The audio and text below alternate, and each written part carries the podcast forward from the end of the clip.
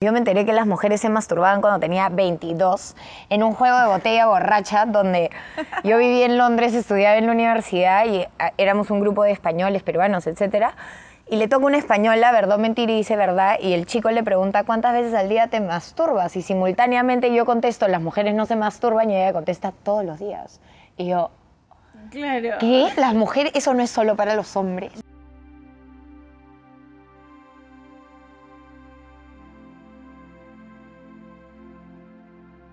Hola, hoy día quería presentarles a Romina Castro, que con los años se ha convertido de nuevo en mi amiga. Me da risa porque todas las personas que vienen comienzan en... Las conocí de una manera muy mágica y ahora somos amigas o Es estamos verdad. en proceso de volvernos amigas. Es verdad. Y quise invitarte, Romy, un millón de gracias por estar aquí. Quise invitarte porque quiero hablar de todo lo tabú, de la sexualidad, del cuerpo humano, de todas esas cosas que nunca nos contaron. Y, y poder zamaquear todos esos tabús y decir, ok, sí, yo soy mujer, yo soy hombre y tengo una sexualidad, soy un ser humano, soy sexual, e ir más allá de los cuentos que nos han venido contando. Así que un millón de gracias por No. estar aquí. Gracias a ti, me encanta que tengas este espacio. Y sí, y son temas que, que- que siempre van a ser súper importantes hablar. Como, como tú dices, ¿no? O sea, hablar del tema de la sexualidad porque piensan que la sexualidad como un accesorio, ¿no? Es como algo que tenemos aparte y cuando quiero lo agarro y cuando quiero no. Y cuando quiero soy sexual y cuando quiero no. Y cuando quiero hablo de sexo o tengo sexo y cuando quiero no. Y no es así, o sea, es las personas somos un- somos un- seres integrales, ¿no es cierto? Somos espíritu, somos almas, somos cuerpo, somos energía y también somos sexualidad. Es algo que vive en nosotros y si es algo que vive en nosotros y es por eso que existimos, ¿por qué no hablar del tema? Y es lo caso que existan tantos tabúes y como tú dices, tantas ideas erróneas sobre algo que es lo primero, creo yo, que debería de conocer el ser humano de sí mismo porque es su inicio a la vida. Es como tú viniste a la vida, entonces es algo que no se puede ignorar. Además se habla mucho que la energía sexual y la energía kundalini es la energía creativa más grande que existe en el planeta. Entonces el negar nuestra sexualidad al mismo tiempo es negar nuestro poder como humanos. Y a mí me pasó muchos años. Yo me enteré que las mujeres se masturbaban cuando tenía 22 en un juego de botella borracha donde yo vivía en Londres, estudiaba en la universidad y ah, éramos un grupo de españoles, peruanos, etcétera.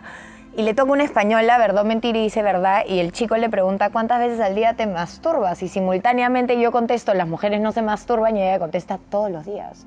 Y yo, Claro. ¿qué? Las mujeres, eso no es solo para los hombres. Blanco y negro. Claro. Total, total. Y fue como mi cerebro hizo, Sí. en qué mundo he vivido y qué cuentos me he este estado tiempo. contando.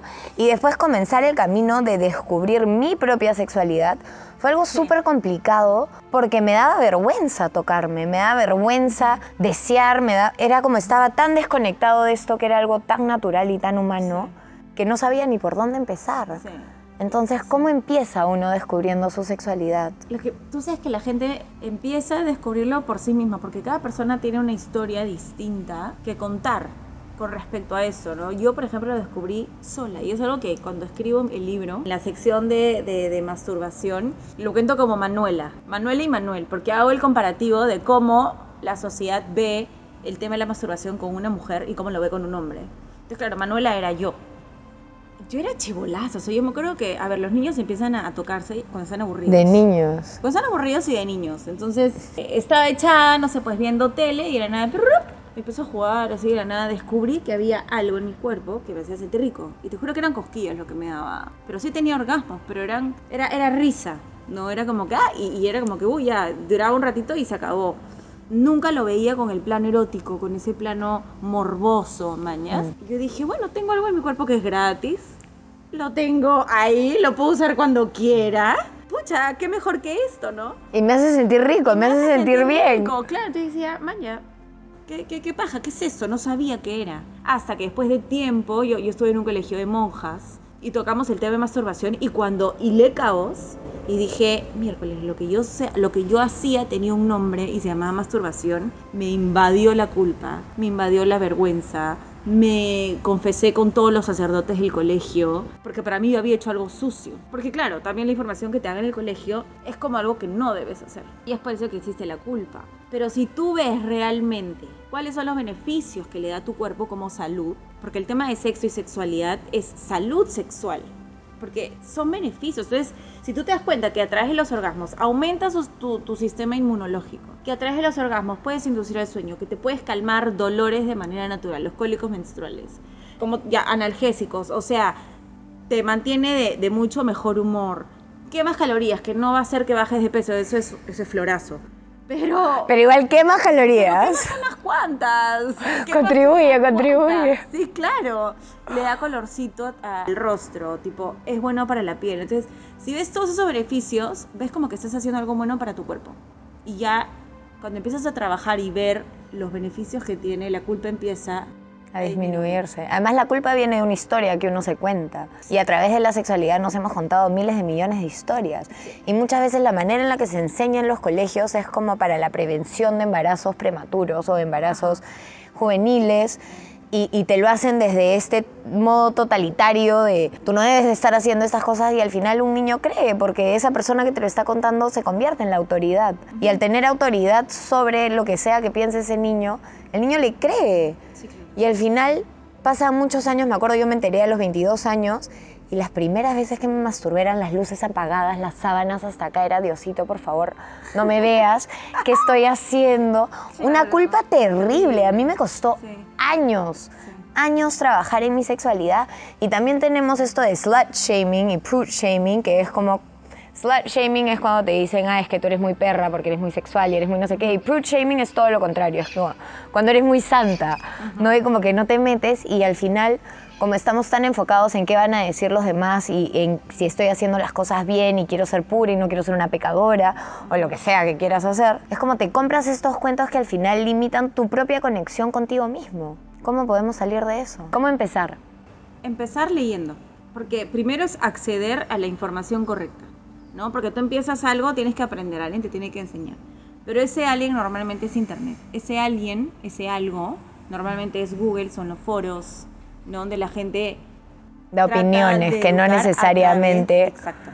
Empiezan a educar a través de la propia experiencia. Y monstruo que lo quieras hacer, o sea, chévere la iniciativa, pero hay que tener mucho cuidado porque hay tan pocos profesionales de la salud sexual hoy en día, que es por eso que recién hay esta información nueva y, recién es como que hay alguien en quien yo puedo confiar para estas cosas. Entonces, lo primero es confiar de dónde yo estoy buscando la información y buscar la información.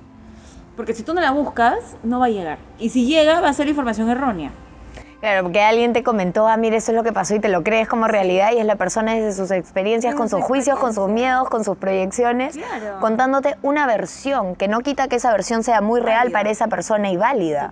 Simplemente no necesariamente es la versión para ti. Para claro, como en tu caso, o sea, la chica que te dijo que se masturbaba todos los días y tú era como, ¡Ah! ¿se masturba todos los días? Claro. Quiere decir que tú te tenías que masturbar todos los días. Y me tomó meses llegar a masturbarme por primera vez después de escuchar eso, que eran meses pensando como, y es normal y es no sé qué, y de repente, y, pero ¿por qué siento este deseo? Y es como, me siento sucia, como tú dices, me siento culpable, no siento que, que debería, esto no es normal, porque, ¿por qué?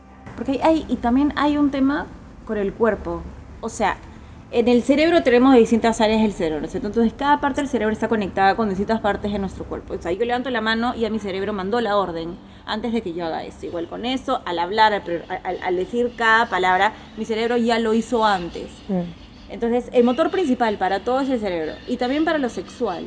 Entonces, si yo tengo mapeadas, yo me veo todo el tiempo en las manos, me veo todo el tiempo en las piernas, me veo todo el tiempo cuando me cambio el espejo, esa parte del cerebro está presente en mí. Pero si nunca me vi los genitales, si siempre me prohibieron tocarme, si como tengo esta parte del cuerpo un poco oculta, no, no es como los hombres que la, tienen, que, la tienen súper fácil. Claro. Entonces, para las mujeres es más difícil porque esa parte del cerebro no está tan desarrollada, no está tan presente. Entonces, cuando quieren vivir su sexualidad, se les hace un poco más difícil porque es algo que lo tenían olvidado. Entonces es como que conocer realmente tu cuerpo. Entonces después de buscar la información, lo mejor que se podría hacer es descubrir tu cuerpo. Descubrir qué es lo que tienes ahí. No es como tú cuando conoces a alguien, no, no te enamoras de esa persona si no la has visto primero, si no lo conoces primero. O sea, no puedo decir que yo amo a, Pepito si yo no, no tengo idea quién es Pepito, cómo es Pepito. Entonces, para yo conectar con las sensaciones de mi cuerpo, tengo que conocer esa parte de mi cuerpo primero. Entonces, hacer las paces Y no va a pasar a la primera. O sea, yo me acuerdo que cuando me vi en un espejo, tipo. Al principio fue. mm, no era lo que yo esperaba. No, no, no era lo que No se veía había- tan no se- bonito. No se, veía tan bonita, claro. Claro, no era tan perfecta Sí, como lo que habían visto en el porno o en Total. cualquier otro lado. Literal, entonces tampoco no es algo que va a suceder de la noche a la mañana. Es, un, es, es una relación que tienes que empezar a construir. Y la sexualidad también es un camino muy bonito hacia el amor propio, porque como tú misma dices, es reconocerte y no solo reconocerte desde la manera en la que has aprendido a mirarte y enfocarte, sino ir más allá para darle a tu cuerpo lo que sea que le guste. Es engreírte, es darte placer, es darte tiempo para ti. Entonces la sexualidad y el amor propio es algo que van muy de la mano, porque dentro de este permitirme darme placer está el aceptar quién soy yo como persona. Y claro, ese es el camino que uno empieza con uno mismo. Pero muchas veces esos miedos, esas inseguridades, esas partes en las que nos enfocamos en nuestro cuerpo, como tú dices, el cerebro es el órgano sexual más grande que existe. Entonces a veces estamos tan enfocados en nuestras inseguridades físicas que al momento de tener una relación no nos permitimos conectar realmente y estamos en nuestra cabeza y no disfrutamos nada. Sí, es un problema súper común, súper común. ¿Qué le recomiendas a dice- las personas para salir de sus cabezas y dejar de enfocarse en sus inseguridades? En primer lugar, aceptar que todo el mundo tenemos complejos e inseguridades, porque ahora es como que, claro, te venden la idea de abraza tu cuerpo, ámate, ¿no? Este, mírate al espejo y enamórate de lo que hay. Y para mí, pura mierda lo, lo, lo- que dicen. A ver, ¿quién logra eso? O sea, siempre vas a tener un complejo, una inseguridad, que mientras no te limite a disfrutar, todo ok. O sea, ya cada uno tendrá el tiempo para poder trabajar sus propios issues, sus, sus propios temas. Pero definitivamente el hecho de aceptar, definitivamente, que es la situación en la que estás ahorita, y de hecho el practicar el tema de mindfulness, el practicar la meditación, que tú tanto hablas de esto, y el conectar con tu propia mente en ese momento va a ser, o sea, tienes que llegar a un punto en el cual en el sexo lo pongas en práctica. Y no solo hacerlo en el sexo. O sea, Llevarlo al resto de tu vida, sí.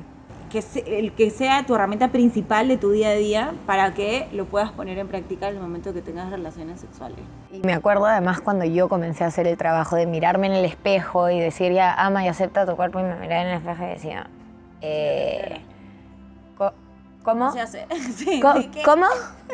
Y claro, es la repetición, es la constancia, es el comenzar a enfocarte en cosas que sí te gustan de ti para poder darle más peso a eso y no estar tan metida en tu mente. Es comenzar a, como tú dices, tocarte y, y darte amor a ti, decir gracias, gracias piernas por permitirme caminar y llegar a donde quiero llegar, gracias manos por permitirme llegar, gracias a cada célula y cada parte de mi cuerpo, por más que me generen inseguridad, por más que tenga cierta aversión, por más que no me vea como quiero verme.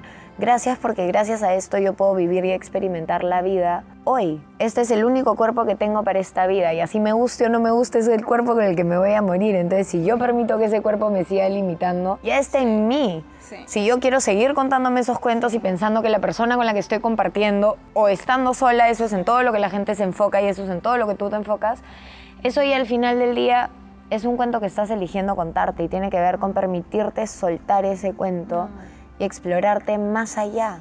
Y también no siempre quedarte en el, en el plano de me quejo con lo que hay y lo tengo que aceptar. Porque es como que te quedas en, en- en la parte víctima, ¿no? Es como... Te quedas en la baja frecuencia. Sí. Sí. Es como, toma acción, ok. No te gusta algo de ti, ¿qué estás haciendo al respecto para sentirte mejor?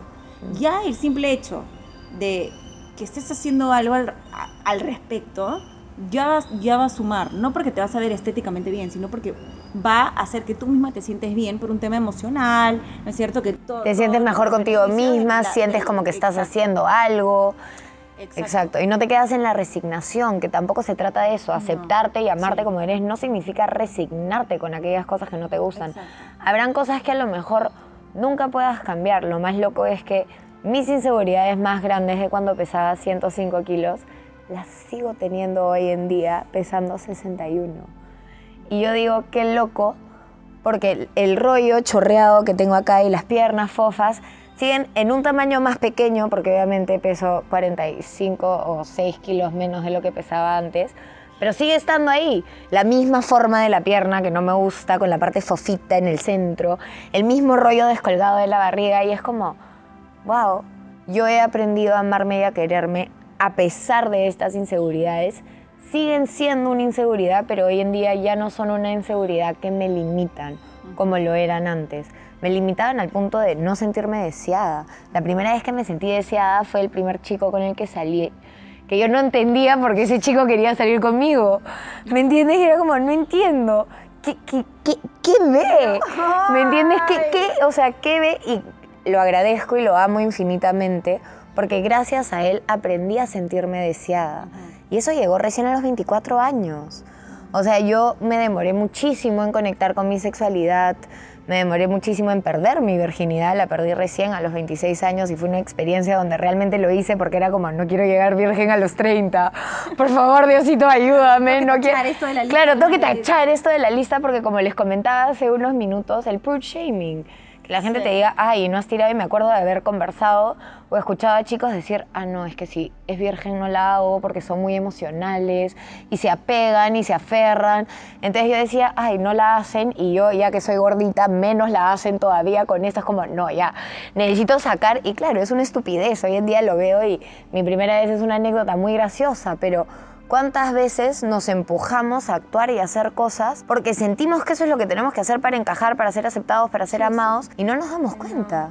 Por ejemplo, es lo caso porque yo ahorita, claro, siempre he hablado de esto, pero siempre yo he estado en el lugar de, claro, tú siempre has sido flaca, realmente no, y yo misma decía, ok, sí lo hablo, pero qué difícil es sentirse en esa situación. Entonces, ahorita yo estoy en esa situación porque es aceptar varias cosas que me están pasando, que es con el posparto, por ejemplo. Yo siempre estuve, a mí me, me ha pasado al revés, ¿no? Siempre estuve contenta con mi cuerpo, no tuve ningún complejo con mi cuerpo. Mis complejos iban por otro lado, por el tema de, lo- de- de los dientes, por ejemplo. Pero en temas de cuerpo no, no, nunca me jodió, o sea, hubiera querido tener de repente más poto o, o- o Claro, la clásica que la que es lacia quiere pero estaba rulos. contenta con lo que había. Exacto. No, no me generaba, no me fastidiaba. Pero ahora sí. O sea, ahora, desde que, claro, el primer embarazo te marca, sí, pero regresas. Ya dos embarazos, tu cuerpo ya no es el mismo. Y es como, ahora me doy cuenta, por ejemplo, que mi cuerpo empieza a cambiar muy fácil. O sea, antes me comía torta de chocolate, imagínate, todos los días. Y ahora, o sea, ya siento la pegada, ¿me entiendes? Y es como, por eso te digo, tomar acción, porque me está costando ese tomar acción, porque siempre estoy acostumbrada a tener el cuerpo flaco, tragando y haciendo en mi vida lo que se me da la gana. Entonces ahora es como, es un trabajo en verdad, que, que, que realmente digas, ok, voy a seguir en este lugar de quejándome y lamentándome de que mi ropa no me queda y que no sé qué, o voy a empezar a hacer algo al respecto para yo sentirme bien. Y en ese camino estoy, o sea, no te voy a decir que ya lo estoy haciendo y que no. O sea, y, y, y- y chévere hablar de esto porque, porque es la verdad, es como que a veces me dicen, claro, tú debes de saberlo todo porque... porque Eres sexóloga, sabes absolutamente Exacto. todo el sexo, entonces Exacto, y no. O sea, no, yo ahorita estoy experimentando ese, ese otro lado del charco.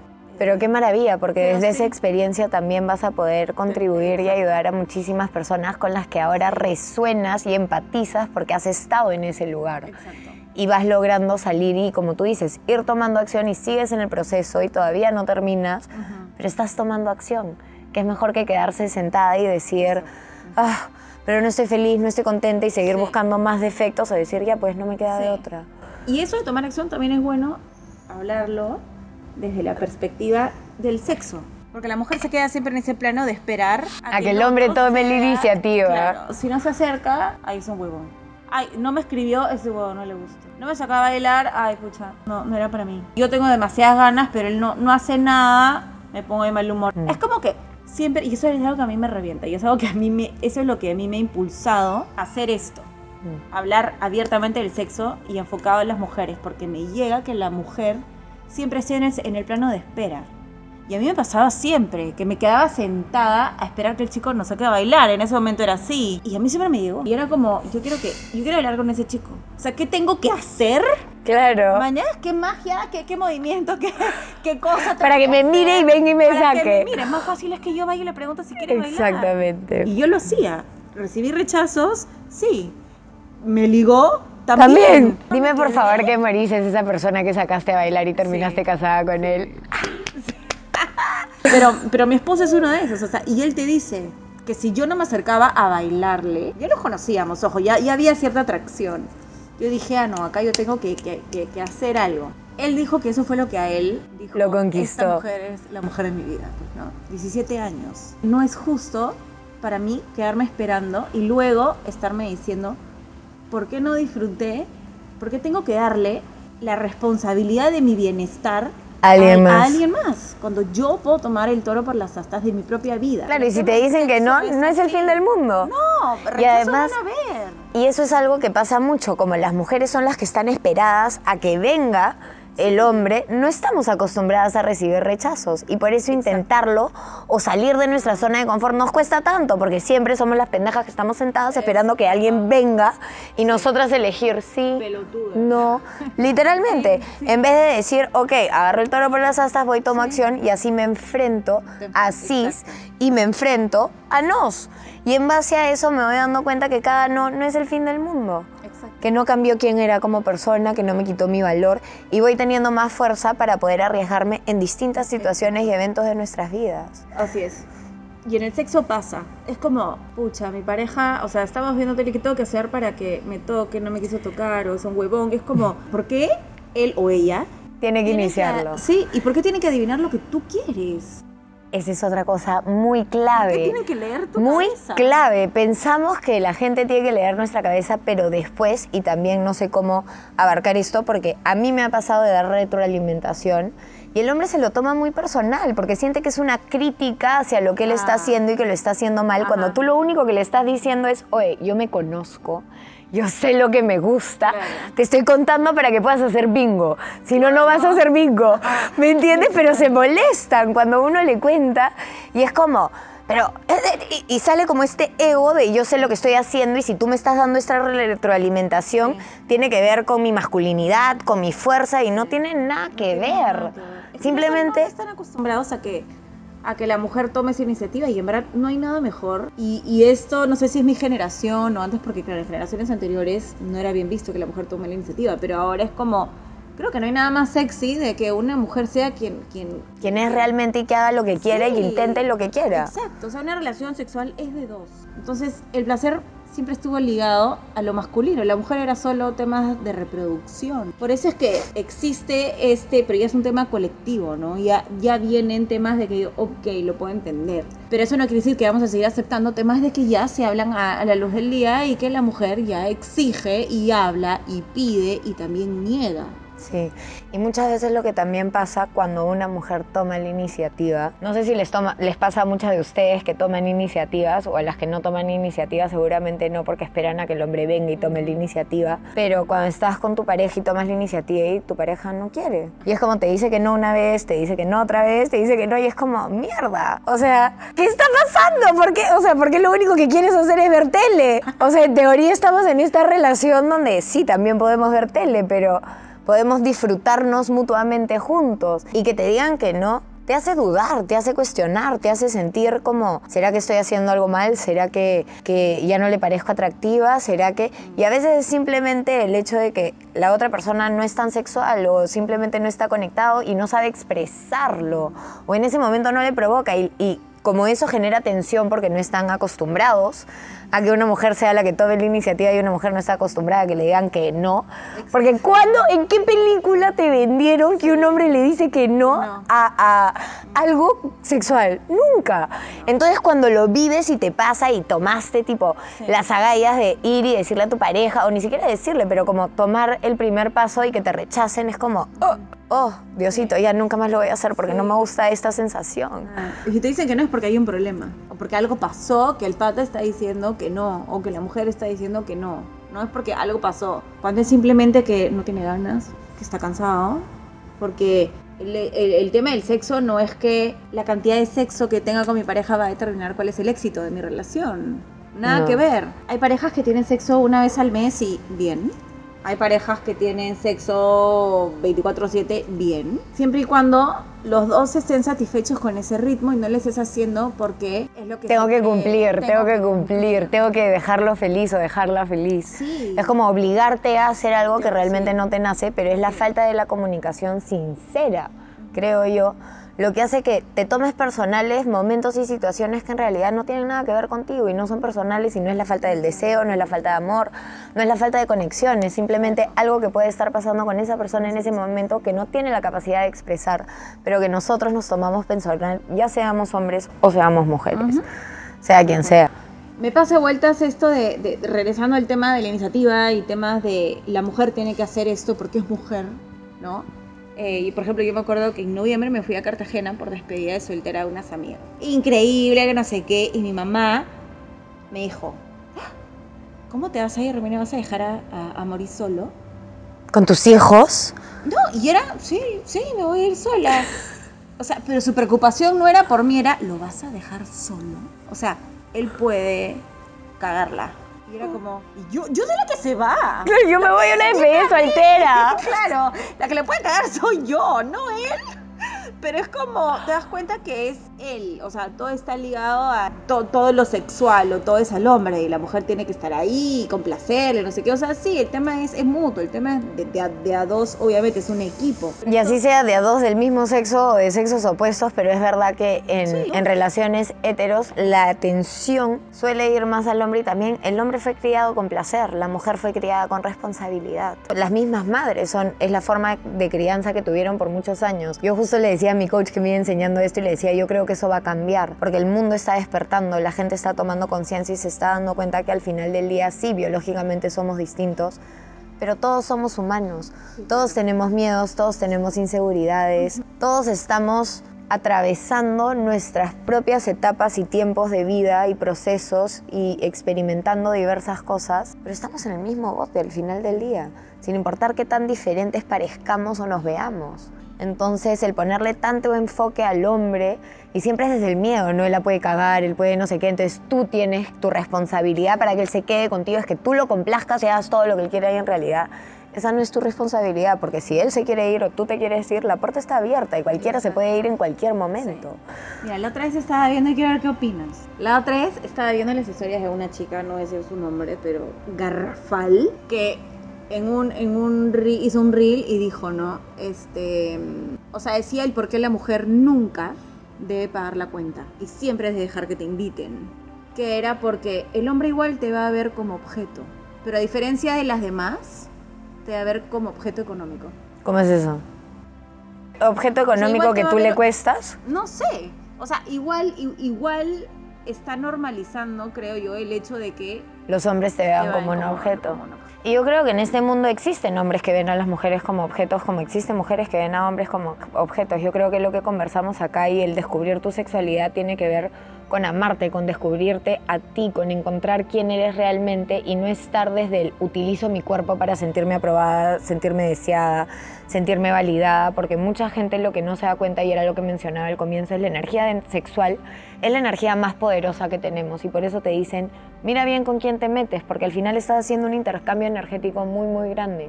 Hay muchas personas que yo he conocido a lo largo de mi vida que han utilizado su cuerpo para buscar esa validación, esa aceptación y se metían con múltiples personas. Yo no soy quien para juzgar, pero hoy viéndolo con los conocimientos que tengo, al hacer eso lo único que haces es hacerte más daño a ti cuando nosotros hablamos aquí, hablamos desde el tratar de que una persona se encuentre, se ame, se acepte y se permita ser libre y tener libre albedrío sobre las decisiones sexuales y la cantidad de gente con la que tenga quiera meterse desde un nivel de conciencia. Creo yo, para mí el sexo es, si yo no conecto, y conectar tiene que ver más allá con el tiempo que yo pueda conocer a la persona. Tengo que sentirlo en mi corazón. No puede ser simplemente porque necesito placer, porque para eso estoy yo y me lo puedo dar a mí misma. Tiene que haber una conexión porque sé el trasfondo energético y espiritual y la conexión tan profunda que se genera a través de las relaciones sexuales que las cargas por siete años energéticamente. Entonces no estamos hablando de, de cualquier cosa, estamos hablando de algo que es importante para nuestras vidas, para nosotros, pero creo que volvernos objetos o empezar a vernos o normalizar el hecho de que nos vean con objetos posiblemente va a resonar con mucha gente que vea eso como una realidad. Pero mientras tú sigas viendo eso como una realidad, posiblemente lo único que vas a hacer es encontrar ese tipo de hombres. Yo te puedo decir que existen hombres y mujeres increíbles en este planeta y que cuando tú trabajas en ti y tienes un cierto nivel de conciencia, puede que existan esos hombres, pero seguramente no sea el hombre que tú quieres a tu costado. O puede que existan esas mujeres, pero posiblemente no sea la mujer que tú quieres a tu costado, sobre todo si has trabajado en ti, si has aprendido a valorarte, a quererte, a verte más allá de esos cuentos. La gente tiene el libre albedrío de decir lo que se le dé la gana de decir. Yo creo que gente que tiene muchos seguidores y una plataforma grande tiene que ser muy consciente de los mensajes que está dando, porque hay gente que no cuestiona lo que ellos dicen y creen absolutamente todo. Y posiblemente hay gente que ha visto ese video, que ha comenzado a creer en base a escuchar a esta persona decir esas cosas y esa creencia va a comenzar a generar su realidad. Posiblemente comience a encontrarse ese tipo de hombres y no se dé cuenta que ella vale lo suficiente para no estar con ellos y poder conectar con otro tipo de hombre. En el mundo y en el internet hoy en día y con el libre albedrío vamos a encontrar muchísimo. Por eso también siempre digo,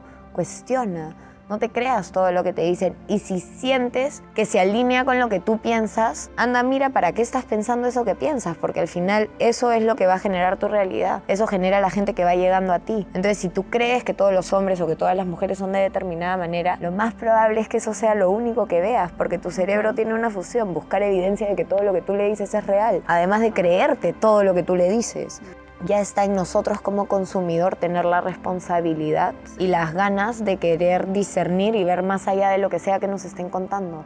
Porque lo que estamos hablando inclusive acá es un cuento. Es un cuento que a nosotras nos ayuda a vivir. Hay mucha evidencia científica detrás de lo que estamos hablando también pero al final es una versión. Toda la ciencia es verdadera hasta que se prueba lo contrario y vivimos como realidades. Entonces te muestra que el poder de la historia, el poder de la creencia es mucho más fuerte también.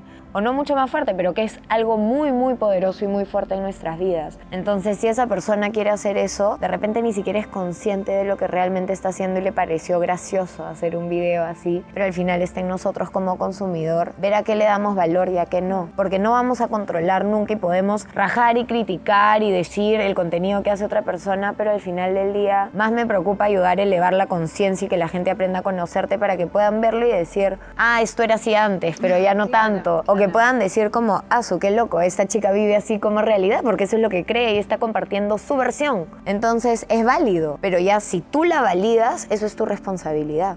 Claro, no puedes controlar igual el contenido que, que puede hacer otra persona o lo que puede decir cierta persona, ¿no? Pero por ejemplo, en ese momento yo desde mi plataforma de educación sexual, voy a compartir el mensaje sin compartir la cuenta, porque ya me ha pasado antes, que la gente en buena onda ha ido a atacar a la persona. Y no se trata de eso. Ese no es el fin. Claro, el fin es solo mostrarte las creencias que hoy te limitan. Exacto. Y, y, pueden pensar como ella y perfecto, y pueden pensar como yo y perfecto, ¿no? Pero para eso cada quien tiene su y es solo tomar conciencia de que eso que piensas está generando tu realidad, está generando las personas que entran en tu vida, está generando lo que tú permites también. Porque si tú crees que es así, pues vas a comenzar a dejar de ser tú para encajar en eso que tienes que ser. Y no necesariamente tienes que ser así o tienes que creer en eso, ya depende de uno. Y lo que sí también es importante hablando de esto de, de, las parejas y esto y y el tema del complacer es que a mí sí me parece súper importante que antes de buscar a alguien, sea quien sea que, quieras a, tu costado, es súper importante, por ejemplo, tener una lista de los mínimos exigibles que para ti te van a hacer sentir bien. Valores y, principios. sí. Y eso es lo mejor que puedes hacer estando soltera. Porque lo haces sin, claro, o sea, si me gusta alguien y lo hago, voy a hacerlo pensando, en, esa, persona. Cuando estás soltera, estás neutro. Estás tú. Estás pensando en lo que es importante para, ti. Entonces ya cuando venga alguien más, no vas a perder el tiempo. Y en lo sexual también es súper importante que la tengas clara. ¿Qué te gusta? ¿Dónde te gusta? todo. los mínimos exigibles para ti en cuanto a otra persona y en cuanto a ti misma también en cuanto a tu sexualidad. Eso para mí es como algo que todas las personas deberían de tener y respetarlo. Porque al final el respetarlo es respetarse y permitirse modificarlo, porque al final vamos cambiando y vamos ah, adquiriendo nuevas creencias, nuevos valores. Es exacto, es, es tu lista, tú tienes la capacidad de cambiarla cuantas veces quieras. Y dentro, Romy, de todo lo que es la sexualidad y el sexo, ¿qué es lo que más le cuesta? O sea, ¿qué es lo que más te pide la gente? Que les puedas compartir, ¿qué es lo que más les cuesta? ¿Qué es lo que más se les dificulta? En verdad lo que más les cuesta es el tema de la conexión, el tema del, del placer es lo que más les cuesta. O sea, si bien es cierto, las mujeres y los hombres tenemos distintos niveles de deseo sexual, ninguno es más que el otro, los hombres quizás un poquito más porque tienen todo el tema de la testosterona, pero hay muchas mujeres que les cuesta el aceptar en primer lugar que tienen deseo sexual. deseo sexual, es que es una locura. Una vez una, una, unas personas de 70 años, cinco amigas de 70 años, me contrataron para darles una charla de juguetes sexuales y masturbación. Muchas de ellas recién habían tenido su despertar sexual en la pandemia porque eran divorciadas o viudas y eran, o con nuevas parejas, pero lo cual me decían de todo lo que me perdí porque no pensaba que yo podía. Que esto era, era permitido, que, no era pecado. Exacto, entonces eso yo lo veo un montón. En mujeres de generaciones anteriores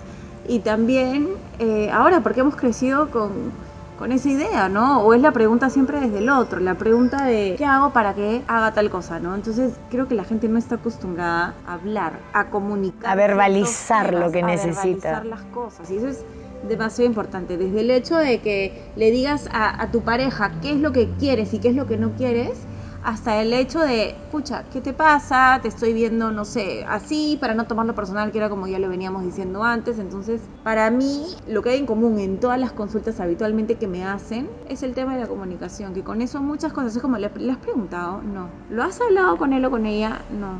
Entonces, Claro. No voy a tener la solución. Y además, ¿cuántas veces hacemos cuentos en nuestra cabeza que ni siquiera es lo que realmente está pasando y solo porque no nos atrevemos a preguntar o a decir? Y los cuentos que armamos son, pero fantasiosamente extraordinarios. Nuestra creatividad es pero alucinante para esas cosas. para, para, ponerte un ejemplo, o sea, ¿cómo hago para que a mi pareja le guste más el sexo oral? ¿Yo cómo voy a saber si yo no conozco a esa persona? Yo te puedo decir que... No ponte Nutella. No, claro, ponte Nutella. Ponle, ponle una fresita. Pero la persona demasiado asquienta y no le gusta. Entonces va a depender mucho en cuáles son los gustos de la pareja. Pero claro, que tú, tú pones internet, que es lo que hablábamos al principio, y tú pones 10 o, los mejores tips para un buen sexo oral, te van a salir. Pero es como, ¿qué humo es el que están vendiendo? Porque la gente lo hace, Vivi, lo hace y ahí ya te quiero ver discutiendo o que no quiere nada, porque obviamente no están satisfechos. Y hay un ciclo para que el deseo sexual funcione, tiene que haber satisfacción, deseo, placer. Entonces, tiene que haber definitivamente tiene que estar satisfecha. Si no estás haciendo algo que te gusta o que le gusta a tu pareja, no va a haber satisfacción. Por ende, no vas a querer volver a tener sexo con esa persona. Entonces, todo es cuestión de preguntar qué le gusta a esa persona en particular. De repente no le gusta el sexo oral y no pasa nada. Exacto, simplemente no le gusta. y ya, no le gusta y ya está. Y por eso es tan importante poder comunicarse de estas cosas, que uno las toma por sentadas o que creen que es muy tabú de comunicar y ya esto es así, yo me tengo que meter con una pareja, estar con mi pareja, hacer lo que la pareja quiera. Y no, uno tiene que comunicarse, uno tiene que poder decir qué es lo que le gusta y que el otro tenga la libertad de hacer lo mismo, porque si no, eres tú creyendo, ah, pero esto le gustaba a mi ex. Ya, pues, pero esa persona no es tu ex.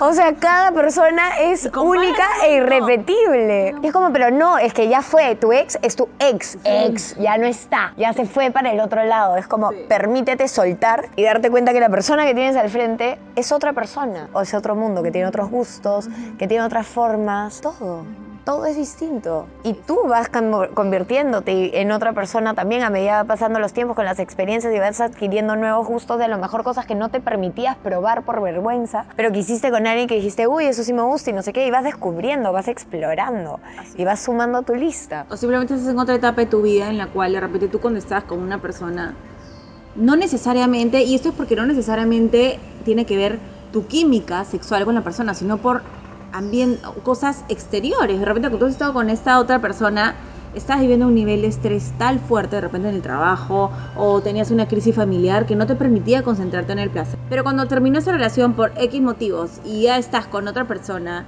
y justo cambiaste de trabajo, justo pasó otra, otra cosa, que realmente tu conexión es lo máximo, no quiere decir que no tenía nada que ver con la otra persona. no es que esta persona me atrae más sexualmente que la otra, es que Definitivamente sí. Estabas en otro momento. sí, pero todo es porque te lo permites tú, no es la otra persona. No es que la otra persona me hizo disfrutar más, no es que la otra persona me hizo sufrir. No, es que tú lo hacías por, por ciertos motivos que ya depende de cada quien descubrirlos por eso el mindfulness es la clave, porque si estás presente puedes dejar los estreses del trabajo y no sé qué y permitirte darte un momento de disfrute, pero muchas veces cargamos todas esas cosas que vivimos y lo llevamos hasta la cama, en todo momento, porque nuestra cabeza no nos deja.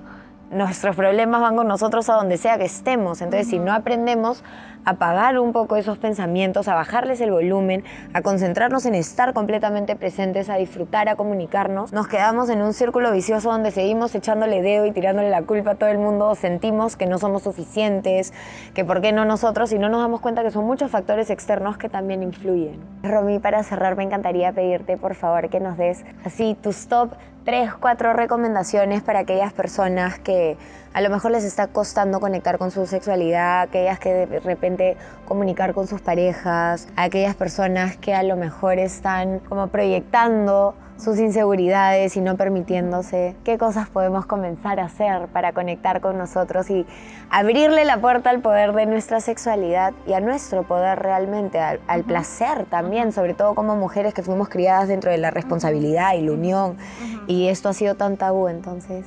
A ver, uno, eh, tener mapeados o tener eh, distintos libros, páginas de internet o algo, pero fuentes confiables del cual vamos a empezar a aprender acerca del tema de sexualidad en general. Después de haber descubierto estas personas o, estas páginas que quiero empezar a, ver, a leer, hacer otra lista a mí me encanta lo que es escribir y es algo que funciona, y me funciona y les funciona a las personas con las cuales trabajo. Una lista de todas las cosas que me dan placer. No solamente en el tema sexual. Placer, comer helado, irme al spa, irme a la playa, salir con mis amigas, eh, estar con mis perros. Cualquier cosa que lista de todas las cosas que me dan placer. Y después es una lista muy importante de ver qué son, cuáles son aquellas cosas que me excitan. Puede ser desde lecturas eróticas, puede ser lencería, puede ser algún video erótico, puede ser una canción, puede ser un olfato, puede ser un autor, o sea, cualquier cosa ¿Y por qué eso es bueno? Porque eso va a ayudar mucho a que yo erotice mi mente. Porque el, tip así, lo mejor que tiene que hacer para poder trabajar bien su vida sexual es erotizar la mente. Porque de nada va a servir que yo diga a mi cuerpo, quiero tener ganas cuando en realidad no estoy motivando esto acá. ¿Y cómo motivo eróticamente? Mi cerebro a través de una lista y tengo que tener claras cuáles son esas cosas que a mí como persona me ponen, ¿no? Y eso es una tarea que a mucha gente le toma trabajo porque es como, ¿qué me pone a mí? Empezar a, descubrir cuáles son esas cosas. Y en el tema de la comunicación, también escribir, hay mucha gente que le cuesta el tema de la comunicación. Funciona mucho en parejas, por ejemplo, dejar post-its en distintas partes de la casa o en el baño, en la refrigeradora con un cumplido, un piropo a mi pareja, porque todo lo que empieza positivo, después de, que, de, dar una sensación positiva a tu pareja, es mucho mejor y mucho más factible que te sientas a tener una conversación con ella. Y realmente ahí darle la carnecita y decirle realmente lo que nos está fastidiando, lo que nos está preocupando. ¿no? y no desde tú tienes la culpa, sino desde esto es lo que yo, necesito, esto es lo que yo siento, esto es lo que a mí me gusta. Entonces así no se lo toman personal. Exacto. Y no lo pueden criticar y nada porque es tu sentir, ¿no? Exacto. No estás atacando a la otra persona. Y no te estás victimizando tampoco, simplemente estás expresando lo que te hace sentir. Exacto. Y eso de los post-its es algo bien bonito porque hay gente que le cuesta mucho hablar. Entonces, si empiezas con esos post-its o luego escribir una carta a la otra persona, y ya depende de ti si la compartes o no, el tema de soltar es también bastante beneficioso. Y por último, terapia. O sea, si no estás bien aquí, no vas a estar bien en el tema sexual, ¿no? Entonces, salud mental y salud sexual para mí es igual. Es que para tener una salud sexual necesitas salud mental. Para tener lo que sea que quieras en la vida realmente necesitas salud mental porque tu mente es aquello que experimenta toda esta vida y que crea las explicaciones, los condicionamientos, o sea, todo pasa por aquí primero y luego se vive. Entonces, si uno comienza por aquí, comienza a calmar y ordenar las ideas, las emociones, los, los pensamientos, comienza a identificar qué cosas trae, qué cosas quiere ir cortando y diciendo, no, esto ya no me sirve. Y como último, Romy Bella, ¿qué te dirías a tu yo adolescente? ¿Qué recomendación de vida en general, más allá del sexo? O sea, ¿qué recomendación te darías en base a todas las cosas que has vivido y que has experimentado a esa tú que recién estaba empezando a descubrir quién es Romina realmente, que recién estaba empezando a vivir?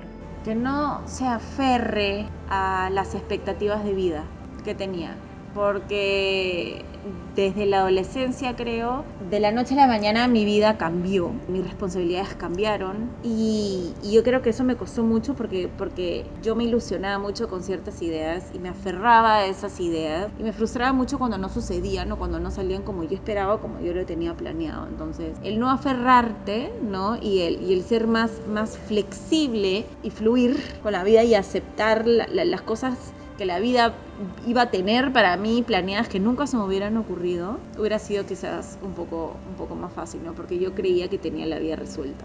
¿Y tú nunca pensaste que ibas a ser sexóloga o sí? Jamás. Yo siempre lo, vi como, pucha, ¿cómo me hubiera gustado ser eso? ¿Y lo estudiaste cuando te mudaste con Marisa Suiza por su maestría, que descubriste esta, esta maestría y dijiste, bueno, veamos. Sí, o sea, yo ya, yo quería esto desde siempre, pero no, no, no tenía un nombre, yo no sabía qué era, qué era esto, o sea, ¿por qué, tenía tanta curiosidad con temas del sexo y de la sexualidad y, y, mi rebeldía hacia los hombres, pero, pero no hacia los hombres, sino hacia lo que se, se había construido, claro. Hacia las normas. Hasta que pues sale Alessandra Rampola y, con el título nomás que vi, y ya dije, es esto lo que yo siempre estaba buscando. Y, empezaste, como tú dices, ya casada con una hija, nunca es tarde. sí, no. Y ahora estoy por empezar nuevos proyectos que yo digo, ¿quién se hubiera imaginado que iba a empezar recién? Ahorita. Pero es como, ¿por qué no? ¿no? Y, sigues viva, sigues emocionada, sigues, o sea, sigues aquí, sigues teniendo tiempo, nunca es tarde. Y es algo que siempre he pensado. Nunca es tarde para empezar. Así que ya saben, nunca es tarde para empezar. Romy Bella, un ah. millón de gracias por estar aquí y compartir tu conocimiento con nosotros. Demasiado. Me encanta cómo ya terminamos la entrevista, pero yo sigo hablando. Diosito, ayúdenme. Te juro que a veces veo las entrevistas y digo, Viviana, cállate. Siempre pasa, así que yo haré cierre esta vez. Muchas gracias por vernos. Hasta la próxima.